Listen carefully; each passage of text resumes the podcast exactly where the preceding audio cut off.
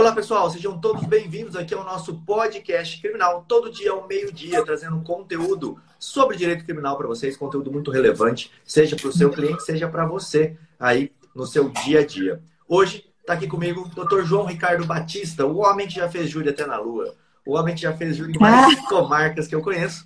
Dr. Tiago Bunen, o nosso professor, nosso grande mestre aqui, sempre que você precisa de um material técnico, recorra ao Tiago Bunen.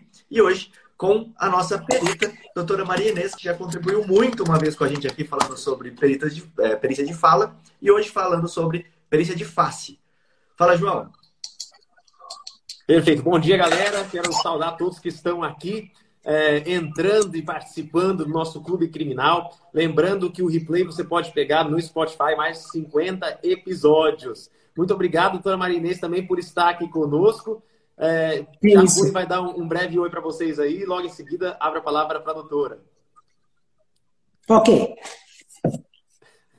Fala, pessoal. Thiago subiu agora, hein? Fala, Sumi rapidinho, fui buscar minha gravata para ficar igual o João, igual o Rodrigo, porque eu tenho ah, gravata. Claro, falei, não, preciso ficar a minha também. Tava mais despojado, mas falei, não, deixa eu ficar igual eles. Bom dia, pessoal. Um prazer estar com vocês aqui hoje. Tenho muitas perguntas para fazer para a doutora Marinês. Esse tema é um tema importantíssimo. É, eu já peguei contradições de testemunhas, de vítimas, de vários depoentes a partir disso. Isso se torna cada vez mais importante num cenário de processos em que a gente tem os depoimentos processuais gravados. Né? Então, o juiz, ainda que não seja o juiz que estava na audiência, ou se ele não se lembrar, porque faz muitas audiências, Importante você saber que vai estar tá tudo gravado, tudo que tinha, é, tudo, todas as expressões faciais e etc., inclusive quando isso subir para o tribunal. Então, acho que esse tema é um tema muito importante, presta bastante atenção, cada vez mais vai ganhar relevância. Show de bola. Doutora Marinês, pode fazer uma breve apresentação aí do seu trabalho, o que, que a senhora faz, para o pessoal poder entender. Bom, pessoal, boa tarde. Mais uma vez, muito obrigada pelo convite. Eu sigo vocês há muito tempo. Eu acho que vocês fazem um trabalho incrível, uh, não só profissional, com os clientes de vocês, mas também esse trabalho de buscar pessoas, de esclarecer pessoas sobre vários temas que são muito importantes. Os temas relacionados à perícia de voz e de face são mais contemporâneos. E eles são contemporâneos pela própria tecnologia. Hoje nós temos tecnologia para tudo. Então as pessoas gravam as coisas, as pessoas filmam as coisas. Eu tenho um monte de câmera de segurança. Então, nesse contexto é que eu entro, sou fonoaudióloga, clínica e forense, já trabalho nessa área há mais de 10 anos, tenho mestrado e doutorado na Escola Polícia de Medicina, e depois fiz alguns cursos fora do Brasil. Já escrevi dois livros sobre o tema e o terceiro já está no prelo. Então, eu acho muito importante poder dividir para que vocês, o pessoal que nos assiste, advogados, tendo alguns fonoaudiólogos aí dos meus grupos, para vocês o que importa é conhecer o tema para poder fazer a aquisitação necessária. Porque a gente sabe que o laudo ele é bem fundamentado quando consegue responder uma aquisitação também bem feita. Então, eu estou aqui para isso, para conversar sobre isso e esclarecer o que for preciso. Show de bola. Eu acho que antes da gente é, até poder fazer uma aquisitação, a gente tem que entender que tipo de perícia a gente consegue fazer. Porque muitas. Essa, na verdade, é a minha dúvida, né? Eu não sei até onde eu posso ir, o que, que eu posso pedir de perícia. E como eu comentei no nosso outro podcast, quando eu pedi uma perícia okay. de voz, é, no meu processo aqui de violência doméstica, para saber se era o cara mesmo que tinha falado naquele áudio de WhatsApp que estava, a juíza indeferiu porque uhum. falou que não existia essa perícia. Então, assim, não é só nós que não sabemos, né? Os magistrados também não sabem é, como é que funcionam essas perícias. Então, primeiro eu queria que você explicasse o que é uma perícia de face. Não sei se tem uma, um conceito, algo que, possa, que a gente possa entender o que é essa perícia. Eu acho que antes, talvez um pouquinho antes disso, fazer a diferenciação entre o reconhecimento e a identificação. Reconhecer é conhecer novamente. Então, por exemplo, eu reconheço a risada de uma pessoa, eu reconheço, ah, eu reconheço o olhar de um criminoso, reconhecimento facial feito por biometria, que é feito por algoritmos, reconhecimento de aeroporto, isso é uma coisa. A outra coisa é a identificação. A identificação é um conceito biológico de identidade. Então, na identificação de face, na identificação de voz, eu vou procurar vários elementos distintivos específicos daquela pessoa. Então, a gente faz uma junção de elementos. Então, existe uma metodologia tanto para uma coisa quanto para outra. E o advogado, é importante que o advogado saiba disso. Será que esse perito seguiu a metodologia, não seguiu? A primeira questão é essa. O que se faz uma perícia de face? Você precisa ter uma metodologia específica, e em cima da metodologia, aí sim vocês, como advogados, juízes, vão poder fazer uma quesitação. Certo? Então, não sei se eu respondi tudo que você me perguntou. Sim, não, claro. respondeu sim, com certeza. Então, por exemplo, então, tá. esse desbloqueio que o celular faz, ele é um reconhecimento. Ou eu posso dizer que ele é uma forma de. Reconhecimento, reconhecimento, sim. Reconhecimento. A identificação é biológica. Eu preciso de um perito para dizer que a face do Ricardo, por exemplo, o tamanho da testa dele aqui, a distância do olho, o tipo de boca, o tipo de nariz e tudo isso, entendeu? Eu tenho o, a identificação é pareada. Forense, né? É pareada. Então eu vou identificar a face do João Ricardo com uma imagem que dizem que é o João Ricardo. Então nós vamos verificar se é ele ou se não é ele. Esse é Doutora é Marinei, a senhora falou um negócio do tamanho da testa do João Ricardo, e aí eu pensei numa, numa situação aqui. É, a senhora já atuou em algum incidente. Desculpa aí, João Ricardo, não, não, não foi não. intencional. Até porque desculpa, a, minha testa, a minha testa é, é, são duas do João. Você é, dá duas é do João. É verdade. Ela, ela até confirmou a informação. Mas, desculpa bom, aí, foi mal, hein? Doutora Marinês, a senhora já atuou em algum incidente de execução penal em exame criminológico? Já. Já? Já é tanto, já é em perícia de face, né? Tá. Já é em perícia de face. Eu, eu, que perícia de voz não caberia. Porque eu tenho uma, uma, uma hipótese de que esses exames criminológicos eles ainda são um pouco lombrosianos, né? Ainda são um pouco lombrosianos. Tá. Aquela ideia de que o sujeito tem uma imagem de criminoso. É... A senhora poderia comentar um pouquinho ah, disso sim. com a gente? É... Ah, não. Essa já não é a metodologia, Tiago, que eu sigo. Eu sigo a metodologia do FIS-WG. Uhum. O FIS-WG é a, uma, um grupo de identificação facial que é internacional, tem várias entidades uh, dentro desse grupo, e esse grupo é que estabelece as no, a normativa e a metodologia para se fazer uma comparação de face. Agora, a questão é a seguinte: para fazer isso, eu preciso primeiro verificar a, a questão da adequabilidade. Então, eu tenho que ver, Tiago, vocês que estão nos ouvindo, se essa imagem que eu tenho em tal processo, ou de câmera de segurança, ou uma imagem de uma identidade, tudo, se essa imagem tem adequabilidade suficiente para que seja feita a perícia. Vou dar um exemplo aqui. A maior parte das, das câmeras de segurança são fixas, sem som, e produzem uma imagem abaulada. Então, se você é perito de vai fazer uma biometria de face, você precisa primeiro fazer a adequabilidade dessa imagem. Então, se vocês receberem uma perícia que foi feita de uma imagem, como estou vendo de vocês, e uma imagem abaulada, essa perícia já não vai. E tem como converter isso, mudar? Sim, a gente, nós temos vários tipos de, de, de programas e tudo que fazem parte da metodologia, metodologia que vão adequar essa imagem abaulada para que eu possa fazer o exame. Então, sempre vou fazer idealização da imagem. Eu tenho algumas questões que são prévias, assim como eu tenho na perícia de voz, a mesma coisa. Legal. E a gente, eu ouço falar, pelo menos muito, até já estudei um pouquinho bem por cima, sobre o Paul Ekman. Acho que o pessoal confunde muito é, com a perícia que você faz. Também não sei se é possível fazer isso ou não. Que é a microexpressão facial, saber se a pessoa está mentindo Sim. ou não está mentindo. Isso entra no tipo de perícia que você faz ou não? Isso não entra. Eu, eu, eu conheço o, o Dr. Paul Ekman, já fiz alguns cursos com ele, tenho muito respeito pelo trabalho, porque esse é o foco de estudo dele, que é a questão da face, como a pessoa está se mostrando em termos faciais quando ela está falando. Esse não é o meu, esse não é o meu tipo de perícia. Eu vou analisar uma imagem estática vezes imagem estática. e não a pessoa conversando. Uhum. Eu também faço perícias de conteúdo de vídeo.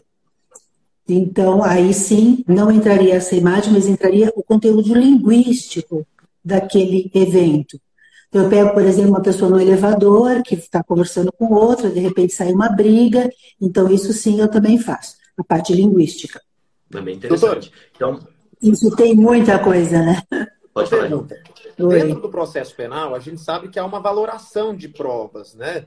O ideal fosse que as provas uhum. tivessem né, um, um valor mais é, relevante, digamos assim, né? Pela sua experiência, dentro do processo penal, qual é o nível de valoração que tem se dado à perícia de face? Sabe? Quando ela acontece no processo e quando acontece uma perícia de face dentro de um processo penal? O que eu percebo, João, é o seguinte: o processo, a perícia nunca é pedida no, no início do, do, do, processo. Então, depende um pouquinho dos advogados se vão pedir essa perícia ou não. Mas a perícia ela é pedida depois que outras coisas já foram apresentadas. Quando você tem, especialmente como você tem de material, uma amostra de voz ou um vídeo. Ou uma foto. Na verdade, as, as imagens normalmente vêm de vídeos. Então, nesse momento, o advogado é que vai pedir o, a perícia e o juiz vai deferir ou não. Mas não é uma, não, não costuma ser a primeira opção de prova. Normalmente outras provas são apresentadas. Eu, pelo menos, essa é a minha experiência. E eu penso que esse laudo, muitas vezes, ou, ou vivo isso, que o laudo de reconhecimento de voz ou de reconhecimento de face, ele vem para um, finalizar o processo para ser uma prova, vamos dizer, incontestável, porque na verdade é a última prova. E é a prova a partir do material que se tem. Quando você faz as imagens, você mostra tudo, você tem um, um, um, um reconhecimento muito legal por parte do, do juiz. Se você puder falar para a gente um pouco como funciona, porque eu sei que tem um, uma, uma peça padrão, tem um, uma, uma metodologia de confronto com esse padrão, tem funciona, como funciona basicamente esses aspectos práticos da, da, do reconhecimento?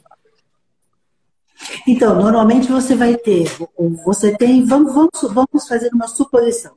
Alguém fez uma gravação, alguém está tá sendo agredido, ou vai ser agredido, alguma coisa, fez a gravação. Então, a briga fez a gravação. A primeira coisa, ou normalmente o que o quem está na gravação fala, o que o advogado fala, é que não é aquela pessoa na gravação. Eu não estava aí, eu não falei isso, não é a minha imagem, etc. A primeira, a primeira coisa. Então, aí sim cabe uma perícia. Essa gravação é a imagem, é a, o vídeo questionado. A partir desse vídeo, a gente faz a adequabilidade, vai fazer os frames das imagens, porque eu preciso claro, fazer uma comparação de imagem frontal com imagem frontal ou imagem de perfil com imagem de perfil. Eu não posso fazer diferente. Aí eu tenho esse questionário, vou solicitar uma coleta padrão, uma diligência para coleta padrão, faço a coleta. Habitualmente, quem vai fornecer o padrão está acompanhado do seu advogado, isso é uma questão que faz parte da metodologia. Ele tem que autorizar também, né? É assim, aí tem que autorizar. A gente vai peticionando conforme o processo vai, uh, vai, se, vai decorrendo. E aí a gente faz a coleta padrão, a coleta de voz eu faço online, a coleta de imagens também, porque eu não, não tenho necessidade de pegar na pessoa para fazer uma avaliação, eu posso fazer online. E aí eu vou fazer o, o exame. Como funciona esse exame? Ele tem, pelo, ele tem quatro etapas e o perito tem que fazer as quatro etapas. Primeiro é a comparação holística. Vou olhar as duas faces, padrão e a questionada. Na verdade, a questionada é padrão, porque a questionada sempre está antes do processo. E aí, a partir disso, eu vou estabelecer algumas questões. Nossa, eu acho que o olho é mais afastado, o lado direito é de uma forma, o lado esquerdo é de outro passo para uma análise morfológica, que é a análise das estruturas da face, nariz, boca, orelhas eh, e tudo isso. Foto antropométrica, que eu vou medir a face questionada e a padrão, para isso eu tenho programas específicos que são bem um, preciso, precisos, e no final eu faço sobreposição. Eu pego a imagem questionada, sobreponho na imagem padrão e faço vários frames para que a gente possa verificar se aquela pessoa é ela mesma. Legal. Então, eu preciso dessa metodologia. Eu acho legal falar isso para o grupo que está nos ouvindo. Uhum. Não é assim, nossa, a Marinês achou que essa face é dessa, então é. Não é assim. Por exemplo, vamos pegar um caso famoso aí só para ilustrar. Uh, que saiu recentemente aquelas imagens do DJ Ives. Ele não contesta que ele estava lá, tá? Mas só quero dar um exemplo. Vamos supor que ele contestasse: olha, essas imagens foram apresentadas, não era eu ali. Não fui eu que estava naquela imagem. É, a perícia serviria exatamente nesse ponto para poder ver se tem ou não como falar se era ele, né? E aí é interessante comentar isso, porque se ele aparecer todas as vezes abaixado ou de costas, eu não consigo fazer. Eu vou ter que olhar o vídeo frame por frame, no momento que ele estiver de frente, que essa imagem seja boa para eu poder fazer esse confronto.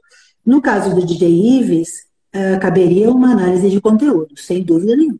O que aconteceu, quem bateu primeiro, onde ele bateu, onde ela caiu, onde estava o bebê, quem entrou depois, porque tem mais pessoas nessa, nessa cena, né? Doutora, deixa eu te perguntar uma então, coisa. Caberia... Vamos até chegar nessa parte. Oi, Oi João, pode falar. e na eventual okay, hipótese, digamos aqui, a gente está no plano hipotético, tá? Digamos que fosse necessário fazer uma perícia de face ali, nesse caso de Ives, ele se negasse a dar o material padrão para confronto Seria possível, por exemplo, pegar a imagem dele que já tem vídeos, em clipes, em shows dele para fazer essa, essa, usar como padrão? Aí, João, vai dar primeiro do entendimento do juiz, que a maior parte dos juízes entendem que quando a pessoa não quer, que ela não é obrigada a, a dar o padrão, quando ela não quer, porque, porque pelo menos é assim que me ensinaram, vocês sabem muito mais do que isso, do que eu. E assim, se o juiz autorizar que seja pego, porque ele é uma, uma pessoa pública, que seja feito o confronto com o vídeo e as imagens disponíveis na mídia, é possível ser feito, mas precisa de autorização. E a gente falou, quando a gente falou de perícia de voz, a gente falou isso também, e foi bem interessante. É, na perícia de voz, a doutora falou que é, você pode dar um laudo dizendo que é impossível determinar de quem é aquela voz. Né? Um laudo falando, olha, é impossível determinar de quem é essa voz por conta disso, isso, daquilo. Num vídeo também é, é possível fazer uma perícia que ela é inconclusiva, mas a conclusão dela é essa: olha, não tem como é, afirmar que quem é a pessoa que está ali. Porque, por exemplo, ele teve o tempo todo de costas, ou esteve o tempo todo abaixado. Então, pela perícia facial, não dá para dizer. Tem como. É cada dia menos, porque nós estamos agora trabalhando com a adequabilidade. Antes de fazer qualquer perícia, eu verifico se aquele áudio é possível e se aquele vídeo é possível. Então, vamos dizer que vocês me contratem para fazer, ó, nós temos esse vídeo, você pode dar uma olhada se é possível fazer? Eu faço o exame de adequabilidade prévio, porque senão tumultua muito o processo. Então, daí você vai ter adequabilidade. Depois, se eu terminar, ou falar que o vídeo não estava bom, aí já, passou, já passaram vários meses, o pagamento já foi feito dos honorários, então eu evito ao máximo. Eu normalmente faço e, se possível, até antes disso entrar no processo. Vou dizer, olha, João, não é possível, não faça, tem muito ruído, ou essa imagem está muito abaulada, ela está muito distante, o cara está de costa, porque as imagens de câmera de segurança são complicadas, viu? É, eu não sei se o João, eu não sei se o, se o João e o Rodrigo vão lembrar, e se vocês que estão nos ouvindo também vão lembrar, mas é, teve, teve alguns casos que foram é, que geraram repercussão nacional do Innocence Project, né, que era presidido pela Dora Cavalcante, não sei se é a Dora ainda, que é a presidente uhum, dele aqui no Brasil. Sim. E tiveram várias reportagens, teve no Fantástico, teve um Profissão Repórter, etc. E eu me lembro de, uns, de um dos casos, e eu vim procurar aqui, achei ele, que foi um caso de absolvição em revisão criminal pelo TJ de São Paulo, é, justamente a partir de uma perícia em imagens. É, a perícia em imagens comprovou que o autor do crime crime ali acho que era roubo, roubo majorado e etc., tinha 20 centímetros a menos do que o sujeito que estava preso ali, condenado com trânsito em julgado por conta desse fato. Né? Você acha facilmente essa reportagem no Conjur, vou até virar aqui para o pessoal. Né? Uhum. Tá aqui, essa, é, o nome tá. da reportagem é O Projeto Atua com Reversão de Condenação de Inocentes, está no Conjur, e aí tem toda essa informação. Esse, é, esse é um bom exemplo, né, doutora Marinês? Tá. Infelizmente, Tiago, existem muitos casos desses, e assim, a pessoa, a pessoa começa pelo reconhecimento. O reconhecimento, como eu já falei no começo dessa live, reconhecimento não pode servir como prova. Então, vocês estão no carro, o cara vem, põe um revólver, cinco minutos, entra atrás de você e não sei o que, você está numa situação de perigo, você vê a pessoa de relance, quando não está com máscara, vamos dizer, de relance, fica atrás de você, você nem olha para o retrovisor, e aí ele leva seu carro, depois de dois, três meses, você vai na delegacia, pega um montão de fotos e vai reconhecer. Então, eu acho que isso realmente precisaria ser revisto, porque a, mente da pessoa não segura esse, todo esse tempo uma imagem. A não ser que seja extremamente traumática, que tenha tido muita exposição. Então, eh, Tiago, isso é importante você colocar. É, então, nós não vamos fazer reconhecimento, vamos fazer perícia. É, o pessoal sabe, hoje a gente teve uma, uma mudança né, de, de, de jurisprudência, na orientação jurisprudencial do STJ quanto ao reconhecimento, né, entendendo que aquele artigo 226 que nos Estados Unidos eles chamam de protocolo para reconhecimento, para a gente, né, a gente é, chama das normas, as regras do reconhecimento, e o STJ passou a dizer que aquilo não é uma mera recomendação, que aquilo é obrigatório. Só que a gente já tinha, e aí vou dar uma dica para o pessoal, certamente o doutor Marinês conhece, a gente já tinha vários estudos de uma professora do Rio Grande do Sul, da PUC do Rio Grande do Sul, a Lilian Stein, né, mostrando uhum. sobre a falibilidade, sobre a dificuldade é, que há em dar credibilidade nesses reconhecimentos, principalmente reconhecimentos fotográficos realizados. Então, se você precisar para algum processo trabalhar com isso, além da jurisprudência atual do STJ, e a gente já tem decisão das duas turmas, lá no meu Instagram tem isso, no meu curso Formando Criminalistas lá a gente fala sobre isso. Mas além uhum. dessas decisões do STJ, procure no Google sobre os artigos da professora Lilian Stein, S-T-E-I. Ela é muito boa. É, ela é muito boa, é muito interessante isso. Muito boa, muito boa. Pesquisadora de primeira linha. Ó, tem uma pergunta bem legal do Bruno aqui. É. É, eu vou ler ela aqui agora. É, o Bruno, ele é juiz ali em Campinas, e ele perguntou o seguinte: ó, é possível documentar minuciosamente no laudo o procedimento utilizado na perícia a fim de que seja preservada a cadeia de custódia e para que haja credibilidade da prova produzida unilateralmente?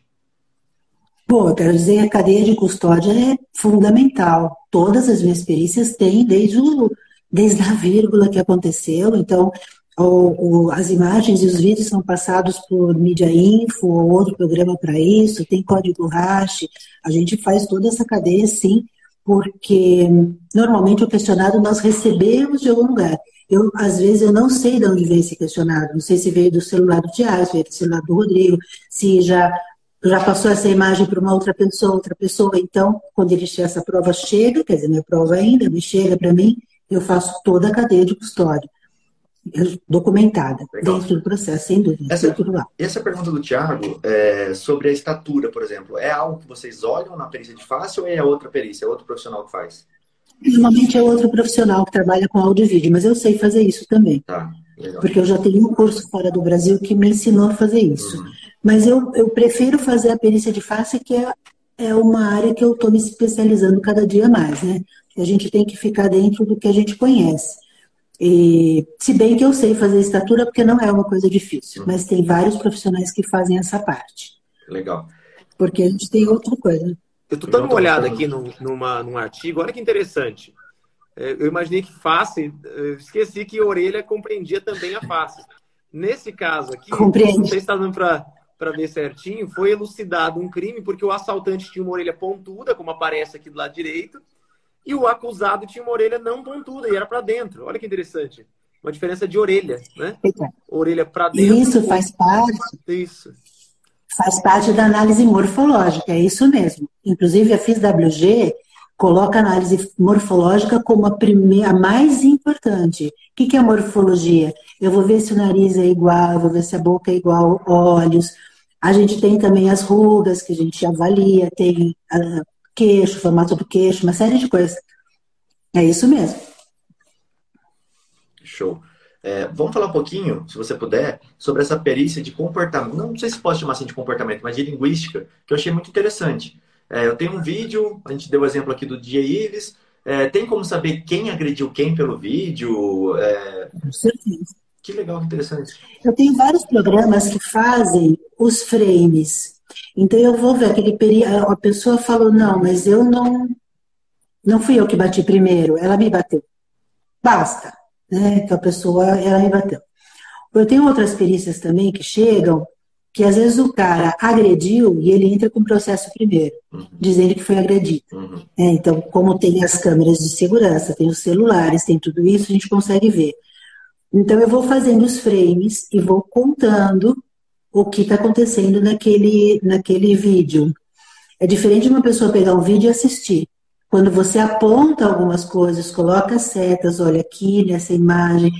Quando eu faço sobreposição, dá para ver exatamente quem bateu, nesse caso, né? Uhum. Quem bateu primeiro, como a outra pessoa reagiu. Ah, mas eu não bati na cabeça dela. Ah, então vamos ver se não bateu. Então a gente tem, inclusive, o, o movimento e dá para calcular a velocidade desse movimento. Interessante, porque perguntaram também isso também. Por exemplo, se não for uma pessoa, se for um carro, é, tudo isso eu posso calcular, né? Movimento, distância. Sossegado. Sossegado. Legal. Dá para calcular tudo isso, tranquilamente. O pessoal pergunta muito sobre a testemunha. Eu estava lá, eu estou no processo, eu ouvi uma pessoa, essa testemunha deu um depoimento, e ela tem muita expressão no corpo dela, né? Ela se mexe de uma forma. O João até dá um exemplo do júri que o Marlon fez com ele, é, em que ele fala que ele tirou o som e deixou a pessoa só se movimentando ali para eles verem como que o movimento não era coerente com o que ela estava dizendo. É, uhum. E aí uhum. tem como, a minha pergunta é, tem como fazer uma perícia para determinar se essa pessoa ela está é, nervosa, se ela está apresentando ali o que que ela, qual o sentimento, não sei se o sentimento, enfim, tem como fazer uma perícia para é, falar alguma coisa? Não, não, sei se dá para falar que a pessoa está mentindo, mas dá para chegar no nível de falar que a pessoa, sei lá, sai de um padrão no momento em que estava dando uma informação, em decorrência de outras, etc. Isso. Dá sim, Diego. Daí entra na questão da, da, da linguística. Né? Eu consigo verificar que o que ela está falando não combina com, o, com a expressão corporal. Eu consigo verificar também claramente questões vocais, porque a perícia de voz é uma área que eu trabalho muito.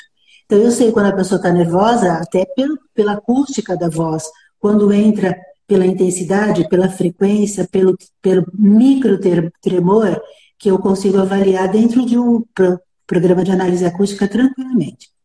Legal, então Doutora, você pode fazer então, uma perícia para falar assim. que aquela pessoa estava nervosa, por exemplo? Posso. Eu posso falar que ela está nervosa, eu posso falar que ela elevou a intensidade por vários motivos, isso dá. Pela voz, tranquilamente. Agora, eu não sei se o nervoso, Rodrigo, vai provar alguma coisa. Uhum. Né? Eu acho que a gente tem que também está dentro desse esquema. E falar, claro, para as pessoas que nos assistem, para os advogados especialmente, juízes, promotores, você tem que conhecer a metodologia do que o perito está fazendo. Porque se você conhecer, você vai poder quesitar legal, você vai poder perguntar as coisas. Porque o que tem acontecido é que a pessoa não conhece. Então, ela perde uma grande oportunidade de seu cliente ah, seu cliente é o seu cliente e o outro, a outra pessoa me pediu uma perícia. Você tem que ter armas para fazer perguntas que realmente tenham a ver com essa perícia. E isso não acontece, é muito difícil. Pessoas perguntam, ah, tem efeitos de edição, a imagem está borrada, mas precisa perguntar da metodologia. Então, acho que é uma dica muito importante que eu preciso deixar para todo mundo. Legal. Doutora, Qual é a metodologia que o perito usou para fazer tal só, coisa? Só, só, uma coisinha, João, antes, só fazendo, acrescentando 10% aqui. É, tem um livro bem legal, eu vou até girar aqui para colocar para o pessoal. Óbvio que a gente está falando aqui de perícia, mas esse livro é bem legal. Ajuda bastante é, você, advogado, advogada, chama A Arte de Ler Mentes, como interpretar gesto e influenciar pessoas. É muito legal. É, é, tem outro livro também, o João conhece esse, o, o, do Daniel Kahneman, Rápido Devagar, também é bem interessante. Mas esse aqui é muito legal, a gente já usou inclusive em fundamentação num caso aqui no escritório, em que a vítima é, dizia que o fato tinha acontecido, sei lá, por seis vezes, acho, não lembro, cinco vezes, e ela fazia com a mão o sinal do número três. Quantas vezes aconteceram? Ela respondeu, ah, ah, doutor, umas, umas seis vezes ela fazia assim mostrava o número 3 com a tá. mão e falava que o fato tinha acontecido 6, até mais, 7, etc. E isso pode afetar na pena do, do cliente, você sabe, na continuidade delitiva, o juiz pode considerar claro. isso para majorar a quantidade da pena. Então isso é muito sim. interessante. Era uma questão que você poderia submeter, sim, né, a uma perícia para identificar isso, né, doutora Marinês? Sim, sim. Deixa eu pegar só um minuto. Vou colocar de novo aí para o pessoal. O pessoal pediu aí, ó. Esse aqui é um livro que eu já publiquei, Identificação de Clientes, que vocês devem conhecer talvez. Olha que legal, qual Esse é o nome? É um... Vou colocar aqui na tela pessoal. Identificação de falantes, uma introdução à fonoaudiologia forense. Esse livro tem tanto a perícia de face quanto a perícia de voz. Eu acho interessante. Isso... Posso tirar? Pode, pode sim. Pode sim que eu coloco aqui para o pessoal. E eu escrevi um outro livro agora que está no prelo, que eu sei que vocês, criminalistas, vão adorar. Nós, eu escrevi, nós escrevemos, eu e mais três autores, sobre perícia de voz em casos midiáticos. Então, nesse novo livro, eu tenho Alexandre Nardoni, tenho Suzane von Richthofen, tenho as vozes analisadas dos casos midiáticos. Tudo com os áudios, com QR Code, vai ficar bem legal. Caramba, que assim legal. que sair, a gente combina outra live. Legal, vamos combinar assim. Até perguntaram aqui. Acho que é, tem uma pergunta sobre áudio, só que eu tive uma ideia aqui enquanto o Thiago falava. Por exemplo, essa perícia, o perito ele pode identificar esses pontos, apesar de ele não falar, olha, isso aqui indica que ele está querendo dizer três, quando ele está falando seis. Porque vai ser impossível, eu acho, do perito identificar isso, mas ele identifica que houve uma incoerência num determinado num gestual linguístico com o que está sendo falado. Tem como o perito fazer uma perícia que aponte esses detalhes? Ou não? Tem, porque daí você entra na linguística forense o que a pessoa falou, que palavras ela usou, eu trabalho muito com isso também. Não com a face, mas o conteúdo linguístico. E se o que ela está falando, do começo ao fim, tem coerência. Uhum. Isso é fácil de você, você. Um dos exemplos disso é a entrevista dos do, do, do Jairinho e da Monique para o, o jornalista Roberto Cabrini. Então, se você fizer uma transcrição daquela fala, a gente consegue linguisticamente verificar incoerências.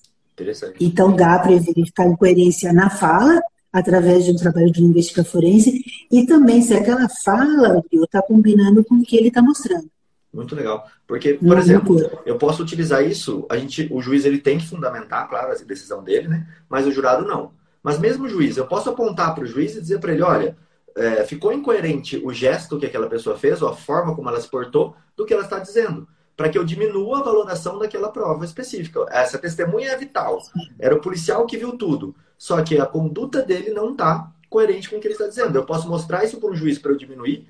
Agora, quando eu entro dentro de um tribunal do júri, sabe-se lá qual é a, a valoração que o jurado vai fazer disso. Isso pode ser fundamental, né? E aí, às vezes, vocês não têm tempo, porque se vocês tivessem um tempo, daria para fazer uma transcrição e colocar e mostrar, mas vocês, nesse momento de júri, não têm tempo. Não. Vocês têm que estar ligados, ou vocês têm um tempo de um dia para o outro, mas não é muito não, tempo. É porque, né? às vezes, a testemunha ela é ouvida na, fase, na primeira fase do júri, que é uma fase normal. Ah, então dá tempo. Então, eu já tenho lá todas as imagens daquela pessoa. Ela pode ser ouvida em plenário, tudo bem. Aí não vai dar tempo de fazer tá. com o movimento dela em plenário. Mas a gravação que já existe dentro do processo daria sim. É, mas deixa eu só fazer uma observação. Eu quero dar um exemplo.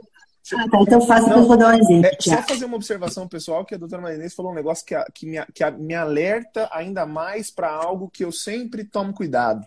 Tem muitos colegas advogados, eu sei, que é, trabalham de certa forma, principalmente quando o processo é midiático, que isso é impossível, você, o processo Nossa. vai para a mídia e etc. Né? Mas a exposição de você se colocar teu cliente numa entrevista, como a doutora comentou aqui no caso do Jairinho, né, do vereador Jairinho, dá a possibilidade né, para que seja feita uma interpretação como essa. Olha, é possível identificar ali naquela entrevista alguns padrões e etc. que podem induzir a gente a dizer que a pessoa estava mentindo, etc., estava nervosa. Né? Isso só poderia ser analisado lá no juízo. Agora, é, uhum. no juízo só teria acesso quem teve acesso ao processo. Quando você joga teu cliente na mão da imprensa, né, dá essa possibilidade. Eu né, procuro, nos meus casos, não colocar cliente meu para falar com a imprensa por esse risco. É, tem que evitar, eu também acho. E eu, eu quero dar um outro exemplo, que eu acho que é um estudo aí que vocês podem prestar atenção. Ah, quando você, como vocês são advogados, se vocês tiverem a oportunidade de ver o, na Netflix o caso da, da, Elisa, da Elise Matsunaga, dá para perceber claramente a diferença de linguagem e de postura quando ela está sentada contando a história dela e nos outros frames que foram frames de vídeos reais. Você vê claramente que aquela linguística, aquela conversa, porque eu acho isso, até a velocidade de fala muda, conteúdo muda. Então é importante que vocês fiquem ligados nesses detalhes. Não só, mas o conteúdo, o que a pessoa está falando? Será que, que tem fundamento, não tem para ir treinando? É bom. Esse, esse vídeo, esse, essa minissérie é um, é um bom treino para verificar essas diferenças. É, é. Show de bola. Procura diferente. Qual é a eficácia? Se você chega a uma conclusão, é, é igual um DNA, por exemplo, você pode falar que 100% de certeza que a pessoa que está naquele vídeo é o fulano. Quando se chega a uma conclusão positiva, qual é a, a, essa foi a pergunta que fizeram aqui. Qual que é a eficácia que teria essa perícia? Ela pode apontar um percentual, tipo, ó, é o Rodrigo que está nesse vídeo. É, cada pessoa tem, cada, cada grupo tem uma forma de, de chegar à conclusão do laudo. Como eu já fiz a verificação de adequabilidade, sou eu que faço a coleta do padrão, então, ou de voz ou de face, o meu objetivo é de fato dizer é ou não é. Então, raramente eu tenho um laudo inconclusivo, porque a minha metodologia é muito específica, muito detalhada, então, num conjunto de características, não poderia ser outra pessoa, porque são análises binárias. Eu não pego um montão de gente com um montão de. Eu pego uma pessoa com uma pessoa.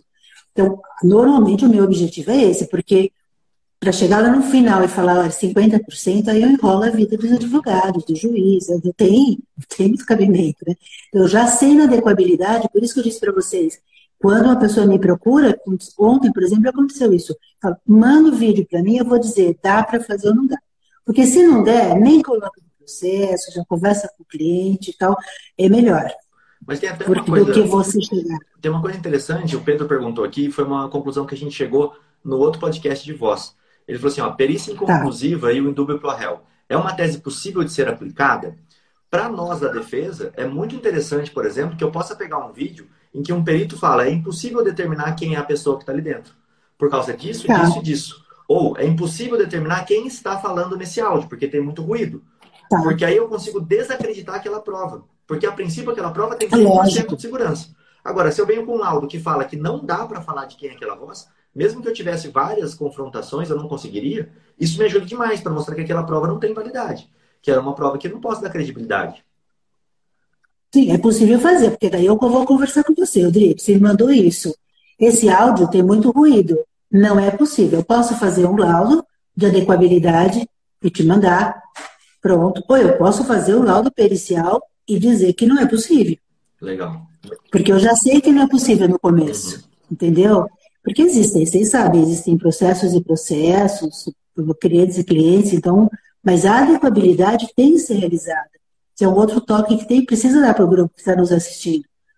Se eu peguei uma coisa que não tem nada a ver, uma voz com ruído, com uh, sobreposição de fala, vou comparar com uma voz sem ruído, sem sobreposição, precisa ser, precisa ter bastante. Ah, sei lá, eu prefiro não fazer, porque é muito difícil. Doutora, deixa eu te fazer uma Tem pergunta. da quantidade também. Então, pode fazer a pergunta, eu ia falar da quantidade. Quantidade no áudio é importantíssimo.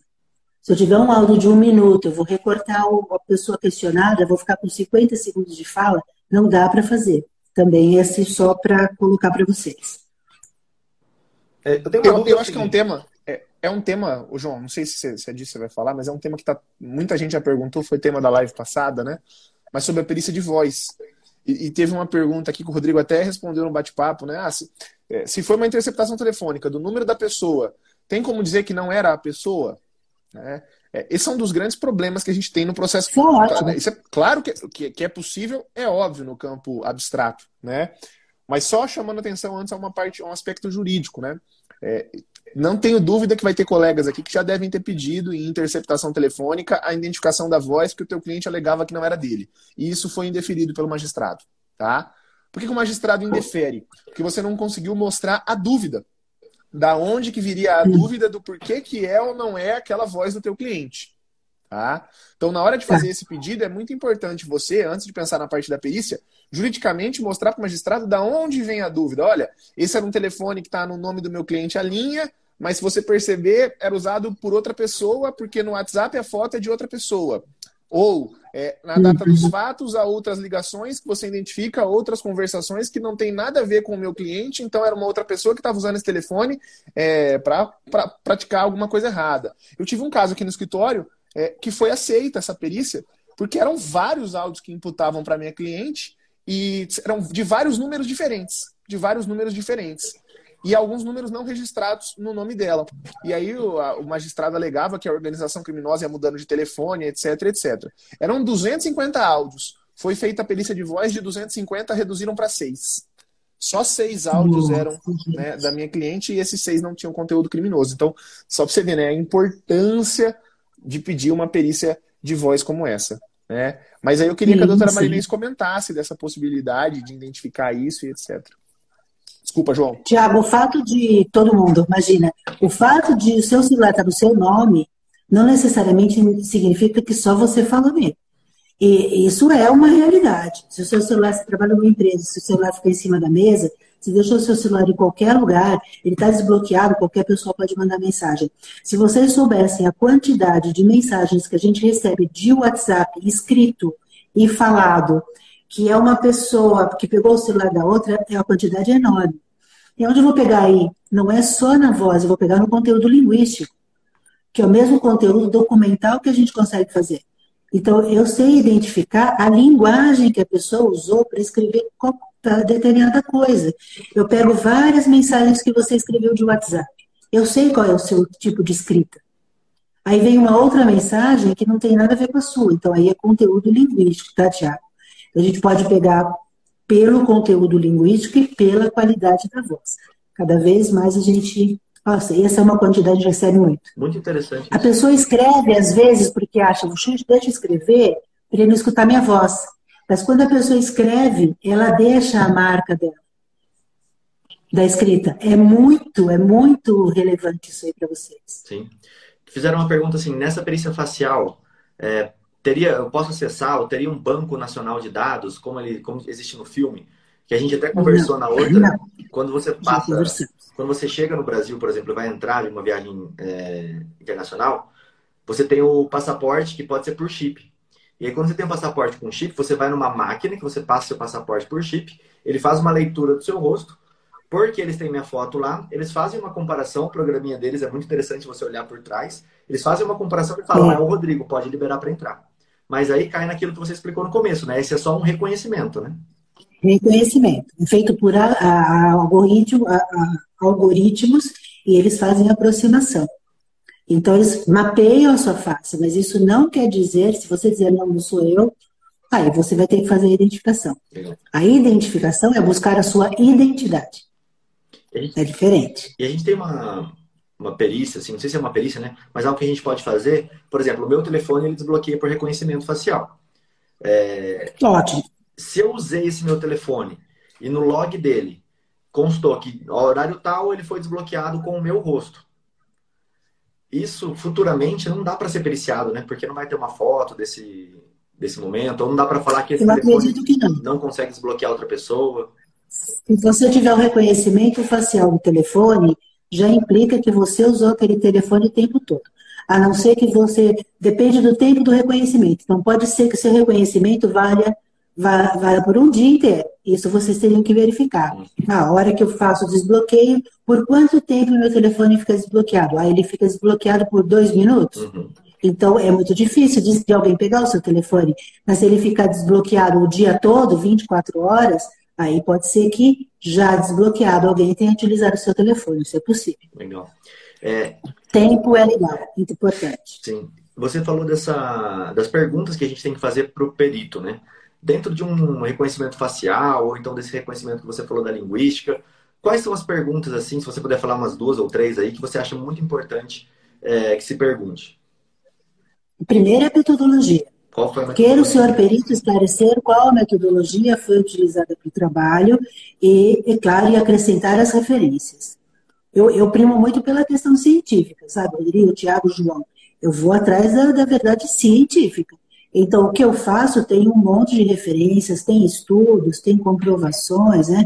Então, isso precisa ser perguntado. Qual é a metodologia que o perito segue, qual é a referência que ele utiliza e e sim, se, se, essa metodologia trouxe o resultado positivo, se a voz, da, a face daquela pessoa é a face.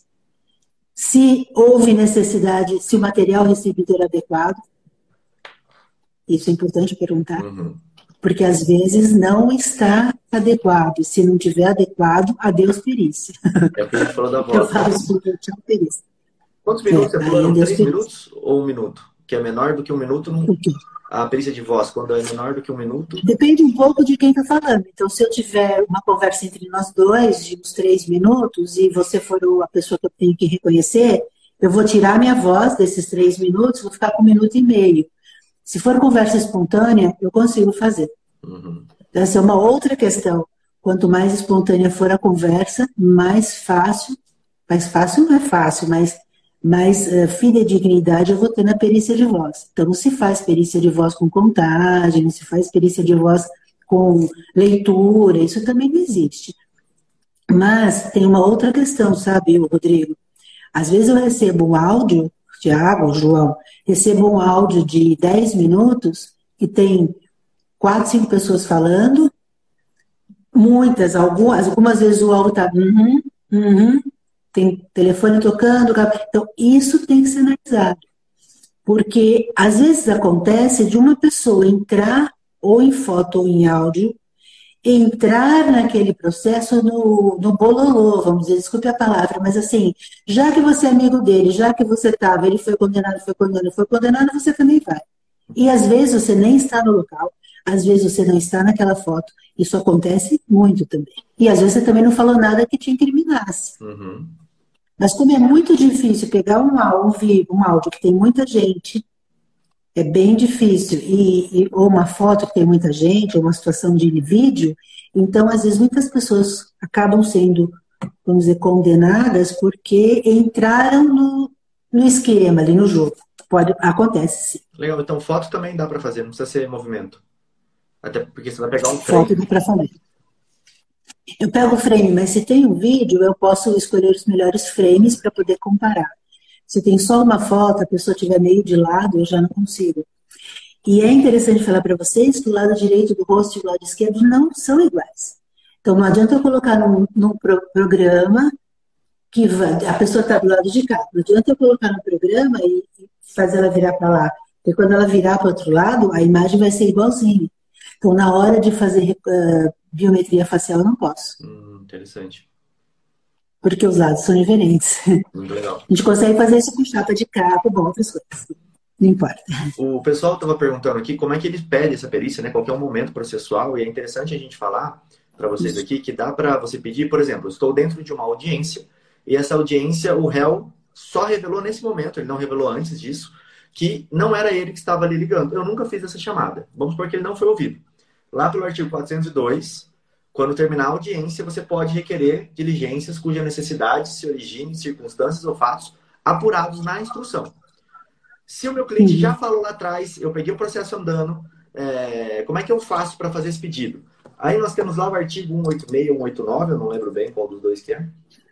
É, 189, que fala o seguinte: se o interrogando negar a acusação no todo ou em parte, poderá prestar esclarecimentos e indicar provas isso é bem legal da gente falar, porque nesse momento, como o réu fala por último, salvo ali no tráfico de drogas, que tem uma, é, uhum.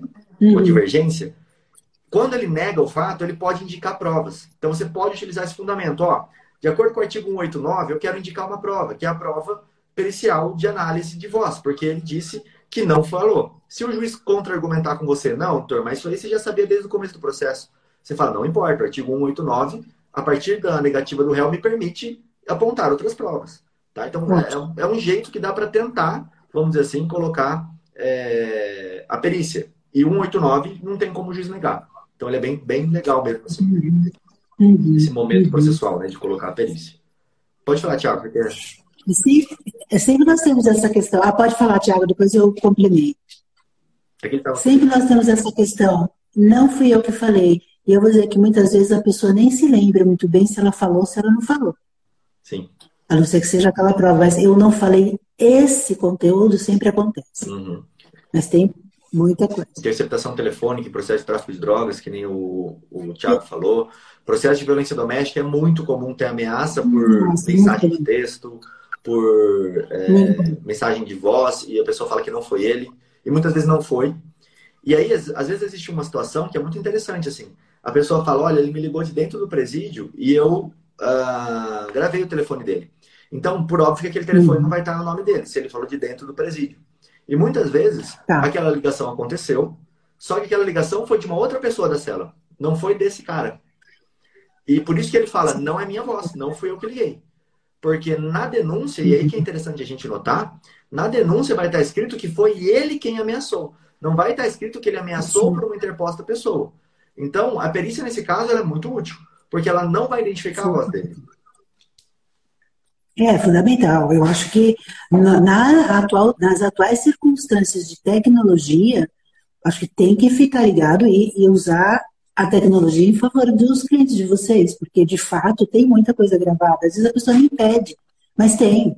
Tem filme doméstico, tem filme de aniversário, tem, tem gravação de WhatsApp, um para o outro, tem muitas. Então, às vezes é por aí, né? Uhum. E até alguém perguntou aqui da perícia grafotécnica. Também seria interessante a gente falar é, futuramente sobre esse assunto, mas eu lembrei de um caso meu de júri em que a vítima teria escrito uma carta é, falando que perdoava o réu, que não tinha mais nenhum problema, que queria visitar ele. Uhum. E essa carta ela foi motivo de briga entre eu que estava na defesa e a acusação, porque a acusação não queria que eu utilizasse essa carta. Porque nitidamente tá. ela tinha sido escrita por uma pessoa que estava presa. Era um advogado que foi preso e ele fazia essas cartas para todos os presos. Então a gente conhecia a redação uhum. dele. Assim, o jeito que ele escrevia, dava para ver. Só que o promotor não fez nenhum tipo de perícia em cima dessa carta. Para poder falar, ó, essa carta só foi assinada por ela. Porque pela escrita aqui, uhum. como você falou nessa comparação, é, ou grafotécnico, ou então até pela linguística da carta, não foi ela que escreveu. Ele não fez isso. Ele só falava que sabia que não tinha sido ela. E aí a validade disso é zero. Uhum. Não tem nenhuma validade. Sem dúvida. Eu não faço, eu não faço perícia grafotécnica, mas eu faço perícia de conteúdo linguístico de, de documentos. Então, nesse caso, por exemplo, daria para dizer se a pessoa estava escrevendo ou não pelo tipo de linguagem que ela usa. Uhum. O que ela quis dizer com aquilo, que palavras ela usou mais, como é que. Então, isso dá para fazer tranquilamente. Agora, a assinatura não é um trabalho que eu faço. Diego... Eu já tenho muito trabalho, já está bom de trabalho. Não preciso arrumar mais um. o Diogo Biato falou aqui, ó, apenas uma dúvida. Diálogo com menos de um minuto. Impossível uma perícia conclusiva de reconhecimento de voz? Ah, o Diogo, depende da, da quantidade de. Da, da, se é de um minuto, um áudio de um minuto, com uma qualidade ótima, onde a pessoa de fato está se colocando, explicando alguma coisa, mais monólogo, eu até consigo. Depende um pouquinho dos marcadores que ela tiver na fala, do tipo de voz e tal, tal. Eu não gosto de me arriscar, eu prefiro um, um áudio maior. Diante um pouquinho nessa questão aí do, do, do da gravação de, de, de banco, de, de seguradora tal, se vai ter uma gravação dessa, o operador fala muito mais do que o, do que o cliente. Então, quando você tira a voz, é muito pouco, precisa tomar cuidado. Às vezes não dá mesmo. E essa ideia do Doutor, Thiago, que ele falou da gente. Oi, João, quer falar? Eu queria fazer uma pergunta: é o seguinte. Oi. Quando a gente faz uma perícia, é, eu acho que o nível de certeza, de credibilidade dessa perícia, está muito ligado também ao perito que faz, né? Então, hoje, se fosse você tá. recomendar aqui para o pessoal que está assistindo, na, né, claro, o pessoal vai te procurar também, mas hoje, o que, que um, um perito precisa ter de habilidade técnica, é, né, de currículo, de, de especialização, para ser reconhecido dentro de um processo penal um, com um nível aceitável. Falar, poxa, realmente esse perito aqui, é, essa perícia, ela é crível. Olha, João, nem falo da, da questão da, da, da, da, titulação, porque eu acho que a titulação conta. Né? Se a pessoa tá, tá, tem titulação suficiente, tudo bem. Mas ela tem que pelo menos ter feito um curso de pós-graduação, tem que ser graduada, claro, ter feito um curso de pós-graduação específico. Então, por exemplo, eu, tenho, eu coordeno dois cursos de pós-graduação, um de identificação humana forense, que é um curso de, pelo Cefac, e coordeno o curso de perícia fonoaudiológica, que é a especialização. Então, eu penso que tem que estar formado naquela área e ter experiência. Muitas vezes, algumas.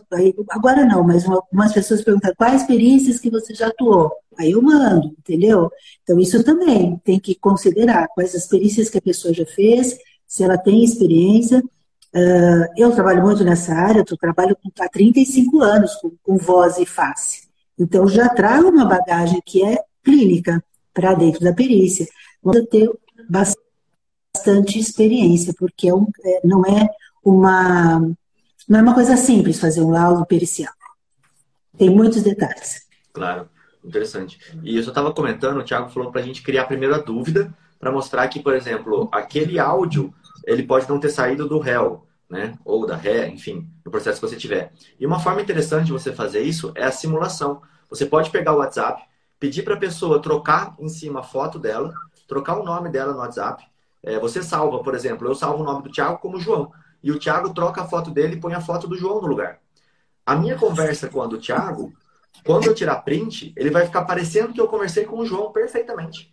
Né? Tem várias outras uhum. artimanhas que dá para fazer para você trocar a mensagem de lugar, é, mudando o horário do celular ali, enfim. Isso é interessante às vezes você mostrar que, olha só, peraí, mas eu posso, essa conversa, ainda você falar isso para o juiz, essa conversa é uma conversa fake. Essa conversa foi uma conversa fingida. Qual é a diferença do meu print para o print da pessoa que trouxe aqui? Como é que eu posso ver se sou eu ou não? Através de uma perícia de linguística. Então, eu quero fazer. E aí você pede, né? Fica mais interessante. Uhum, uhum. E aí coloca no papel, cientificamente embasado, que o seu conteúdo linguístico é esse, que o conteúdo é aquele. E o conteúdo linguístico da mensagem é outro. Uhum. Isso dá tranquilamente para a gente fazer. Legal, interessante. É, muito interessante mesmo. Bom, pessoal, chegamos Nossa, aqui. a gente poderia ficar o dia inteiro conversando sobre isso, né? Sim. Tem muito assunto. A gente chegou a uma hora aqui de live. Quero agradecer a todo mundo que participou. Legal. Tirem print aí. Gente. Se quiserem o contato da doutora para qualquer perícia, ó, tem aqui em cima. Só você clicar aqui nesse botãozinho. Segue lá o Thiago, o João, eu e a doutora Marinesa ali. Lá você vai conseguir Pronto. mandar direct para ela, vai conseguir entrar em contato com ela, pode explicar melhor é, como que funciona cada uma dessas perícias. Quero agradecer a todo mundo. E, doutora, tem aí, está aberto para a senhora poder falar. Eu que agradeço. Muito obrigada. É sempre um aprendizado estar com vocês. Quando quiserem, eu estou à disposição para o que precisarem. Se alguém do grupo tiver dúvida, ah, será que eu posso perícia ou não? Pode mandar. Se eu puder ajudar, o maior prazer. Tá bom? Valeu, João. Valeu, Thiago. Hoje... Valeu, João. Excelente. Até amanhã. Obrigado, Tchau, doutora. Thiago. Tchau, Rodrigo. O que, que foi, Thiago? Até outro dia. O quê? Tá som, Thiago. Desculpa, um monte de gente perguntou do Instagram da doutora Marinês, ó, é só você ir lá em cima, do lado do ao vivo, clica na Marinês setinha. Reder, clica na Marinês setinha, Reder, é só você clicar ali e já seguir ela. Fechou? Beleza, pessoal? Só clicar Fechou. na setinha e já seguir ela. Beleza? Obrigada, pessoal. Valeu. Até outro dia. tchau, tchau. Até mais, até a próxima.